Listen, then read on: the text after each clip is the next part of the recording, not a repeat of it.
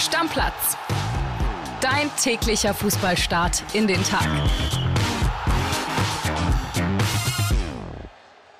Moin liebe Stammis, herzlich willkommen zur Freitagsausgabe von Stammplatz. Ich bin André Albers und bei mir ist Niklas Heising. Hallo. Wir fangen an mit Fußball von gestern, hatten erst die Frankfurter Eintracht in St. Gilloa zu Gast und wir hören bei Roland Palmert mal rein, der war vor Ort, was der so zu sagen hat. Das wird eine ganz knifflige Kiste im Rückspiel. Die Eintracht 2 zu 2 hier bei Union Saint-Gilloise in Brüssel. Nach einer 2 zu 0 Führung, nach nur 10 Minuten zeigen die Frankfurter wieder ihr zweites Gesicht, schenken dem Gegner wieder ein Tor wie schon zuletzt in der Bundesliga gegen Bochum, in Köln, in Darmstadt. Da muss sich Trainer Topmüller wirklich was einfallen lassen. Die Belgier waren unglaublich stark in der zweiten Halbzeit und haben die Eintracht richtig durcheinandergewirbelt. Das wird auch mit 50.000 oder 58.000 im Rückspiel nicht reichen. Da musst du auf dem Platz dich anders wehren und vor allen Dingen 90 Minuten Fußball spielen. Die launische Diva vom Main, Niklas. Es ist irgendwie immer die gleiche Geschichte bei der Eintracht. Das wird nicht anders.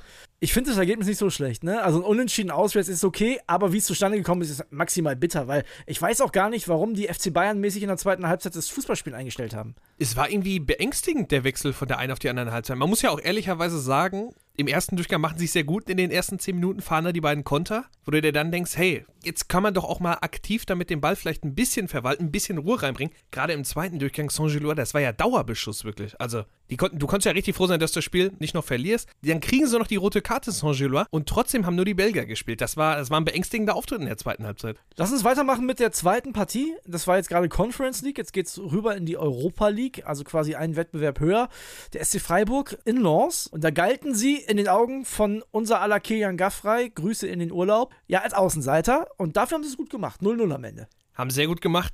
Am Ende musst du fast sogar unzufrieden sein mit dem mit dem 0-0, weil Eggestein Riesenchance, das Ding wird nur auf der Linie geblockt. Dann hattest du auch den einen Moment, wo Lens ein Tor macht, das war aber abseits plus Handspiel, da, da war, da war gar nichts regulär. Na, wir spielen ja hier nach Regeln. Deswegen, wir, wir, ja? Noch spielen wir nach Regeln, ja, hin und wieder schon noch. Aber für Freiburg ein gutes Ergebnis. Im Rückspiel ist da noch alles möglich. Lens ein bisschen schwächer auch, als ich erwartet hätte. Also ja, alle Chancen noch da. Bevor wir gleich zur Bundesliga-Vorschau kommen. Es raschelt. Es, es raschelt. kracht. Es ne? kracht. Mir San Chaos, sag ich nur. Tobi Altscheffel meldet sich erstmal nochmal aus Rom und dann geht's richtig brisant weiter. Aber erstmal Tobi Altscheffel.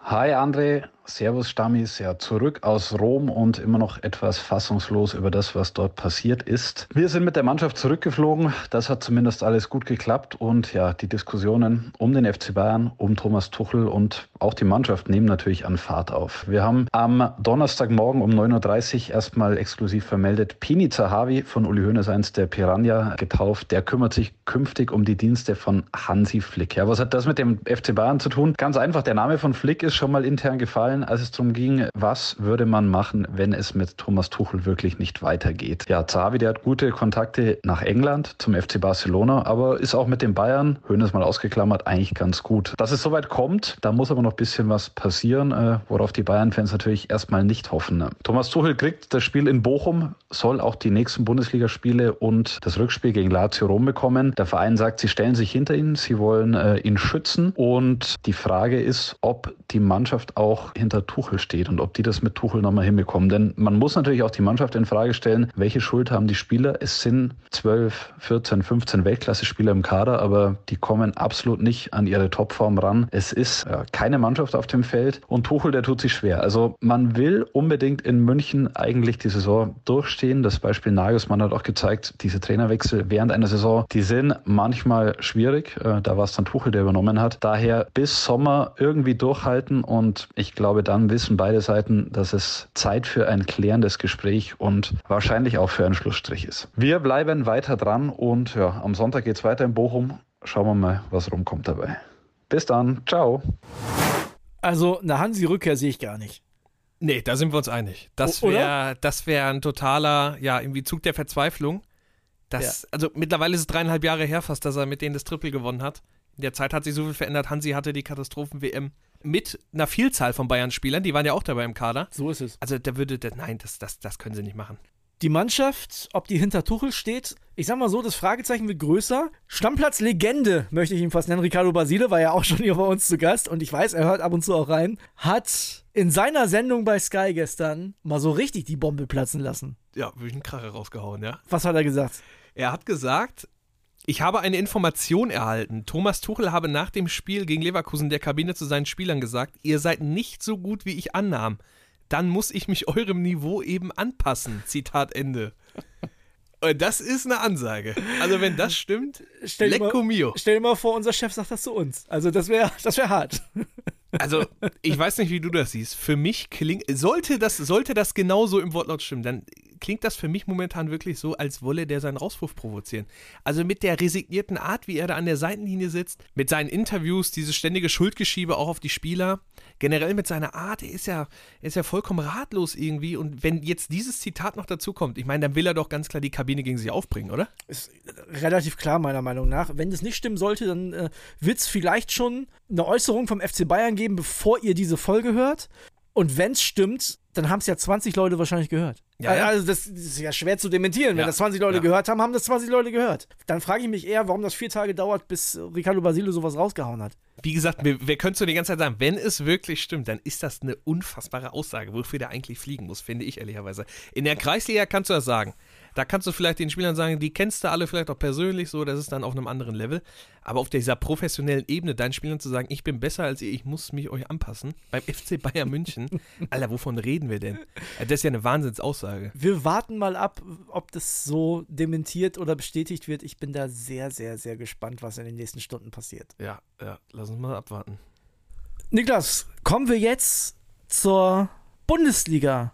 Vorschau, würde ich sagen. Wir haben als erstes heute Abend den deutschen Meister von 1965, 88, 93 und 2004, der, ich glaube, nicht gewinnt. In Köln beim FC. Ach du, ich bin da tendenziell bei dir. Werder hat sich ja in dieser Saison verdammt schwer getan gegen die Mannschaften da unten drin. Ne? Ey, das ist, so ein, sagen. das ist so ein richtiges Werder Bremen spielt auswärts und verliert Spiel. Also wirklich, das ist so, das ist ein Classic Werder Bremen Spiel heute Abend, dass sie nicht gewinnen. Ja, und Köln hat sich unter Schulz, das muss man denen lassen, die haben sich wirklich stabilisiert. Ne? Also drei Spiele jetzt nicht verloren. Spielen auch, finde ich, echt einen vernünftigen Fußball. Ich glaube auch, das könnte schwer werden für Werder. Ich würde tendenziell aber eher ein Unentschieden sehen, ein 1-1. Ich tippe natürlich 1-0 für Werder, aber ich habe es hier vorher gesagt, ich glaube nicht so richtig dran. So, ich tippe ja nicht gegen Werder, deswegen, aber ich ja glaube nicht so richtig dran. Lass uns weitermachen. 15.30 Konferenz. Haben wir auch noch ein bisschen was vor, ne? Wollen wir Leverkusen zuerst machen? Ja. Sehr gerne. Ne, Spiel in Heidenheim ist unangenehm. Also ich weiß nicht, ob für Leverkusen überhaupt irgendwas unangenehm ist, aber wenn man ein unangenehmes Auswärtsspiel hat, dann ist es in Heidenheim.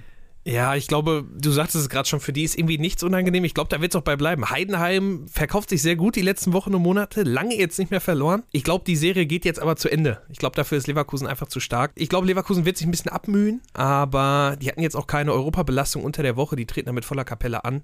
Ich schätze mal ein 2-0. Das- Die werden das souverän abmoderieren. Ja, die Heidenheimer haben zwischenzeitlich auch mal eine Serie von vier Unentschieden am Stück gehabt und Gegen Dortmund auch einen Punkt zu Hause mitgenommen, ne? Muss man denen auch lassen. Absolut. Trotzdem bin ich bei dir. Ich, Ja. ich glaube auch Leverkusen macht es, ich glaube nicht super deutlich, aber mit einem auf jeden Fall. Ich sag mal 2-1 Leverkusen. Vorsichtiger Tipp, vorsichtiger Tipp. Dann das Spiel, äh, was für den Trainer von Mainz 05, den neuen Bo Henriksen, ein 100-Euro-Spiel ist, denn er hat selber gesagt, wir gewinnen auf jeden Fall zu Hause gegen FC Augsburg. Dann brauchen wir da ja gar nicht weiter drüber reden. Ja, Der Dan, der Dan Kloppo macht direkt eine Ansage. Ich bin sehr gespannt. Also er wurde ja jetzt so angepriesen als der eben der Dan Kloppo. Ich glaube, Augsburg als Startgegner ist okay. Da hätte sich deutlich schlimmer erwischen können. Ja. Deswegen, ich glaube auch an diesen, an diesen Effekt, wenn ein neuer Trainer da ist, dass die Mannschaft erstmal performt und würde mal schätzen, dass Mainz 1-0 das ganz, ganz dreckig zieht. Augsburg, die letzten drei Spiele nicht gewonnen. Da waren aber auch so Gegner wie Leipzig und Bayern mit dabei, ne? Das muss man ehrlicherweise sagen. Auch keine leichten Aufgaben. So, absolut nicht. Ich bin so gespannt. Also ich finde, dass die Mainzer ehrlicherweise unter Sievert schon spielerisch verbessert waren äh, zeitweise. Also ich finde, Amiri tut den sehr gut. Das sieht halt auch die Standards und so sieht teilweise sehr, sehr ordentlich aus. Wenn die das Tor treffen, gewinnen die das Spiel.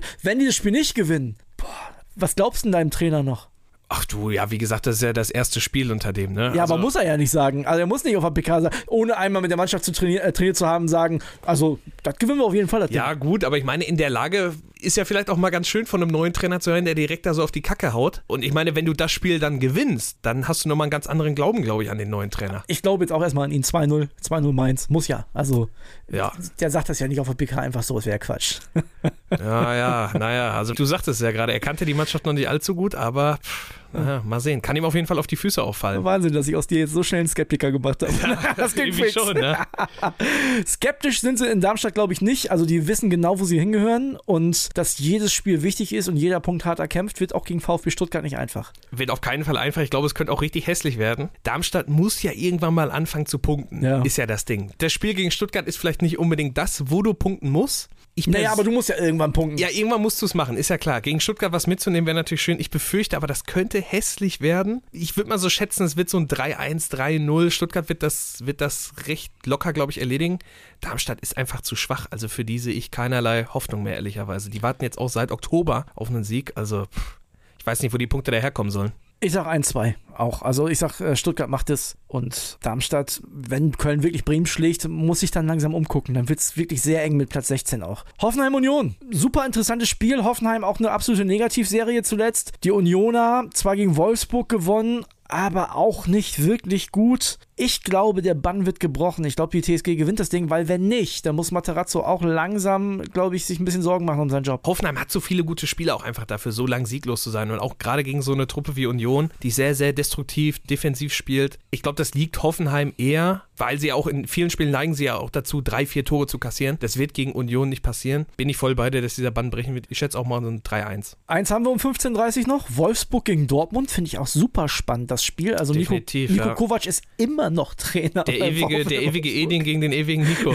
Ja, die totgesagten Ja, du, Trainer. kriegst die, du kriegst die beiden nicht weg, ne? Die spielen gegeneinander. Das ist eigentlich so ein typisches BVB-Stolperspiel. Meinst du nicht? Sehe ich nicht so. Nee, Nee? Ich sehe Wolfsburg, ich sehe Wolfsburg zu schwach. Ich glaube, es wird kein schöner BVB-Sieg. Das sind wir aus den letzten Wochen ja schon so ein bisschen gewohnt. Ja. Es wird ein 1-0. Die werden sich ganz lange abmühen gegen eklige Wolfsburger. Das muss man den Kovac-Teams ja immer lassen. Es ist schwer, die zu bespielen. Am Ende wird sich die individuelle Klasse einfach durchsetzen. Ich glaube, das wird ein brutal frustrierendes 1-1 für den BVB. Boah, das wäre hart. So, also ich, das habe ich irgendwie im Gefühl, dass man da in Wolfsburg bei einer Mannschaft, die auch irgendwie, was heißt auch, der BVB spielt ja eine gute Rückrunde, aber die irgendwie nichts so richtig hinbekommt momentan, die werden da dann den Punkt machen. Das wäre brutal. Da einen Punkt zu verlieren in der Lage aktuell, das wäre sehr hart. Aber es wäre natürlich auch umso wichtiger für Kovac. Und dann sind wir bei der Mannschaft, die wirklich sehr viel Pech hatte unter der Woche gegen Real Madrid. Wir sind bei RB Leipzig. Die müssen schon am Samstagabend wieder ran. 18.30 gegen Borussia Mönchengladbach. Das ist für mich ein Spiel, wo Leipzig klarer Favorit ist, wo ich mir sicher bin, dass du das auf dem Platz auch sehen wirst. Und trotzdem bin ich mir nicht sicher, dass du das Spiel gewinnst. Ja, das ist ja so die Story irgendwie bei RB Leipzig Ja, in den komplett. vergangenen Wochen. Sie dominieren Spiele, abgesehen jetzt von dem Stuttgart-Spiel, das war natürlich eine ganz andere Geschichte. Aber ich erinnere mich da an Spiele gegen Frankfurt, wo sie 90 Minuten dominant waren, das aber irgendwie auch zu Hause verlieren. Gladbach ist so ein bisschen die Mischmasch-Mannschaft irgendwie, du weißt nie so, was du von Woche zu Woche kriegst. Deswegen ein super interessantes Spiel, aber äh,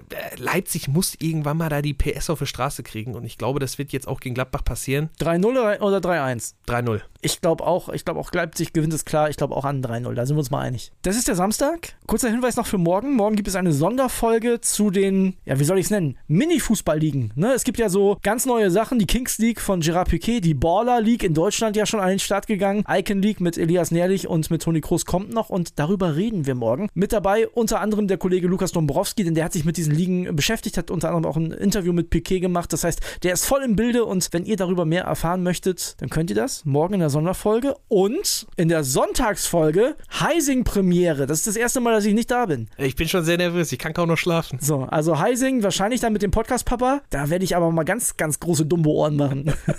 Ich hoffe, ich kann mich einigermaßen verkaufen. Ich bin, ich bin sehr, sehr gespannt. Ich glaube, du kriegst es gut hin. Für heute machen wir den Deckel drauf. Bis dann, Freunde. Ciao, Alles ciao. klar. Ciao. Stammplatz. Dein täglicher Fußballstart in den Tag.